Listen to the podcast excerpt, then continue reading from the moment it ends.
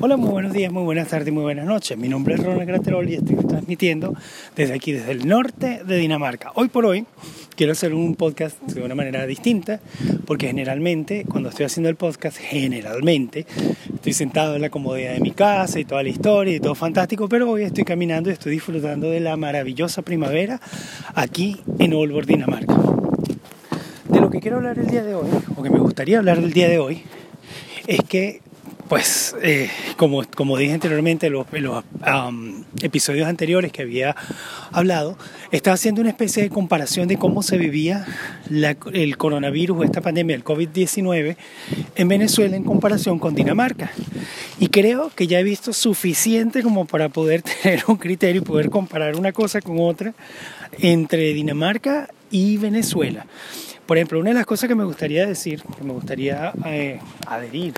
o decir en, esta, en este eh, podcast es que, por ejemplo, aquí en Dinamarca hay una cuestión que es radicalmente distinta. Aquí no hay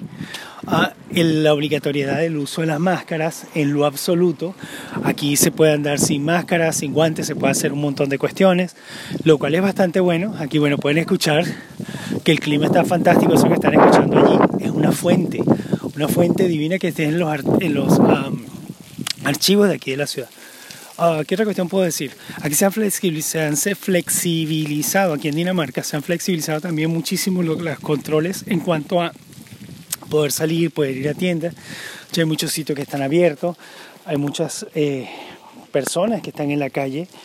cosa que pudiera comparar con Venezuela, que no es necesariamente lo mismo, porque en Venezuela pues obviamente debía de estar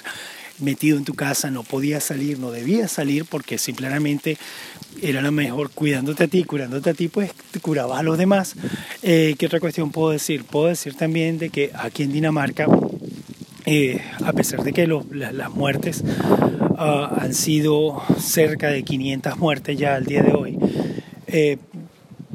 pues simplemente, ojo, cuando digo esta percepción no estoy diciendo nada oficial ni nada porque no soy médico, porque no soy una persona eh, eh,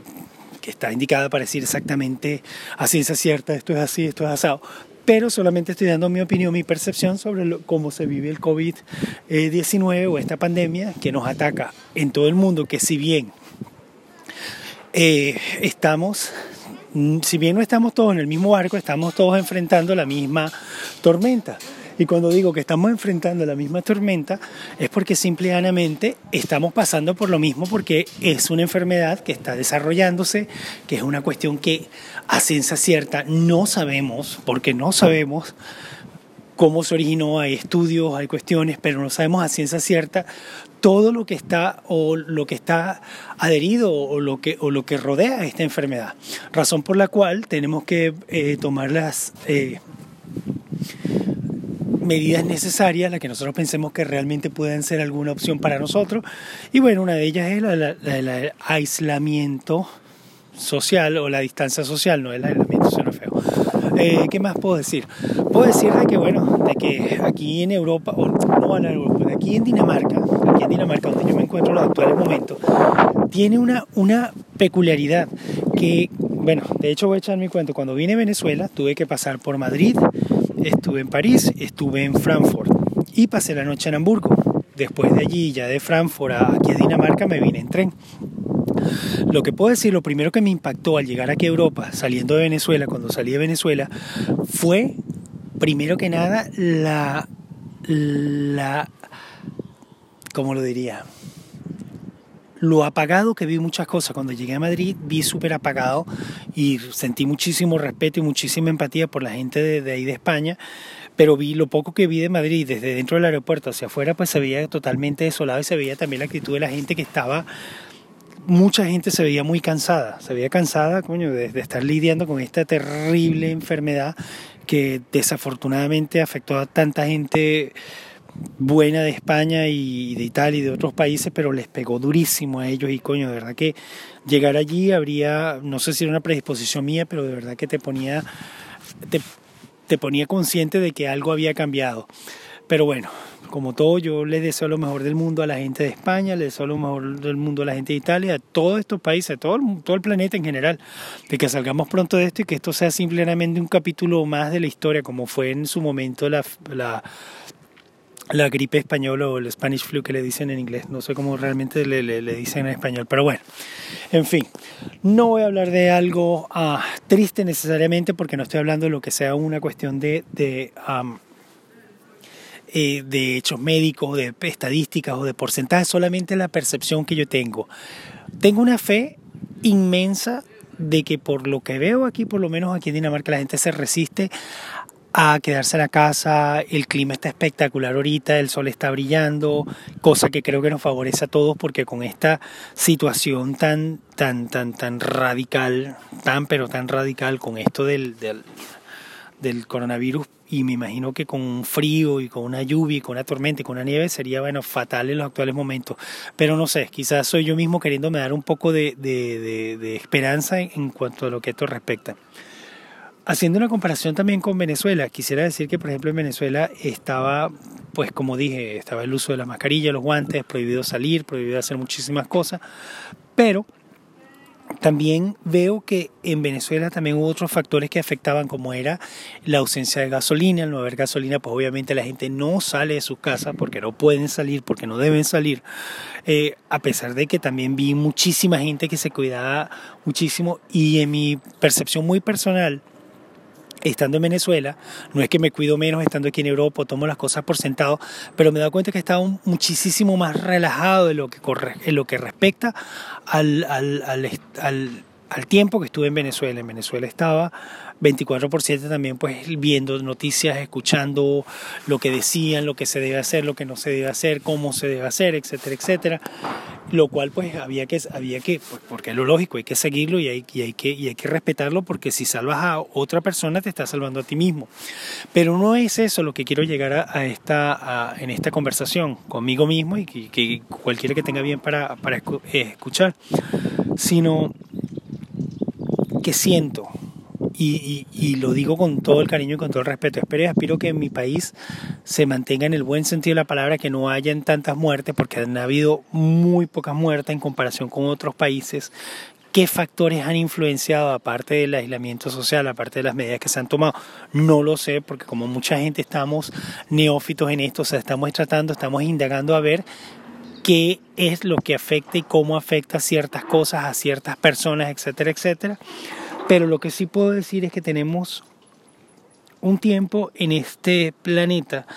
el cual nos ha, nos ha no atacado, porque la retórica de atacar o de, batalla o qué sé yo, nos ha tocado, diría yo, nos ha tocado a todos, por eso, por eso reafirmo esta, esta frase, que es que a pesar de que todos estamos, no es que, no es que nos cayó, no es que estamos todos en el mismo barco, sino que estamos todos enfrentando la misma tormenta quisiera por lo menos es, eh, quisiera ver de qué manera o me gustaría que este, esta conversación que tengo conmigo mismo pudiera ayudar a alguna persona. Primero para informar pues bueno bien para que sepa más o menos cómo está la cuestión si pudiera pudiera dar algo de esperanza al decir de que simplemente pues no necesariamente va a ser siempre un confinamiento no va a ser siempre la gente metida en cuatro paredes la gente va a salir esa sería, mi, esa sería mi principal intención en lo que respecta a tratar de comunicar y de hacer saber cómo se está viviendo la pandemia del coronavirus aquí en, Dinamarca. Ahorita fíjense, estoy aquí hablando y acaba de cambiar el clima. Estaba soleado, precioso, caliente, lindo. Ahorita está frío, pues normal de la, de la primavera. Pero lo único que quiero, y este quiero, quiero que sea uno de mis mensajes para cerrar este capítulo, es que simplemente no, las cosas no necesariamente malas duran para siempre, o sea, siempre hay un halo de esperanza, siempre hay una intención de que las cosas pueden mejorar, de que todo puede ser mejor. Y como, los, como lo dije anteriormente, no soy médico, no tengo ninguna herramienta específica para, para decir, mira, esto es lo mejor contra el coronavirus, aparte de lo que todo el mundo sabe, distanciamiento social, lavarse las manos, este, eh, desinfectarse, eh, qué sé yo, X. Pero lo que sí les puedo decir es que haciendo la comparación entre Venezuela y Dinamarca, hoy por hoy aquí en Dinamarca, no estoy hablando del resto de Europa, aquí en Dinamarca está súper flexibilizado, hay más gente en la calle, está súper requete bien comparado con, con, con, otros países y con mi querida Venezuela también. O sea, eh, me gustaría también adherir que si, si bien, como dije y he dicho millones de veces, no soy médico, no soy doctor, no nada, pero hay muchas maneras que las cuales nosotros podemos ayudar. Si estamos en nuestra casa, por ejemplo, si estamos, si alguien que esté aquí en Europa está escuchando y de repente está en su casa y no quiere qué hacer, no sabe qué hacer o para ayudar y quisiera ayudar, bueno, una de las razones es de repente reorganizar su ropa, reorganizar su casa, ver cosas que ya no necesita, donar las instituciones como la Cruz Roja o la Luna Roja Creciente, creo que se llama eh, eh, tiendas de caridad, tiendas que puedan ayudar, por ejemplo, UNICEF, eh, Salvemos los Niños, Save the Children, etcétera, etcétera, etcétera. ¿Por qué? Porque con lo que ellos puedan vender esto puede tenerse algún dinero, que este dinero puede ayudar a gente que está afectada por, llámese aparte del coronavirus. Antes de eso, pues teníamos de por sí problemas como guerra, desnutrición, etcétera, etcétera. Todas estas cuestiones, si bien, porque no soy científico, no lo sé, no son necesariamente la solución a todos los problemas, pero pueden aliviar en alguna manera, de algún modo, en la situación, la cual estamos pasando ahorita en los actuales, momentos. Eh, otra manera que se puede ayudar también parece mentira, pero por ejemplo todos tenemos Instagram, tenemos Twitter o los que tienen Twitter, eh, Facebook, qué sé yo, redes sociales, pasar cualquier información, obviamente no, no generar desinformación, sino pasar cualquier cosa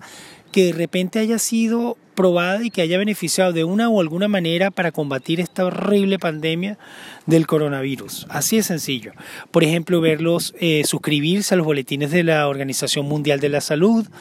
y ver los avances que han hecho, las, cosas que están haciendo para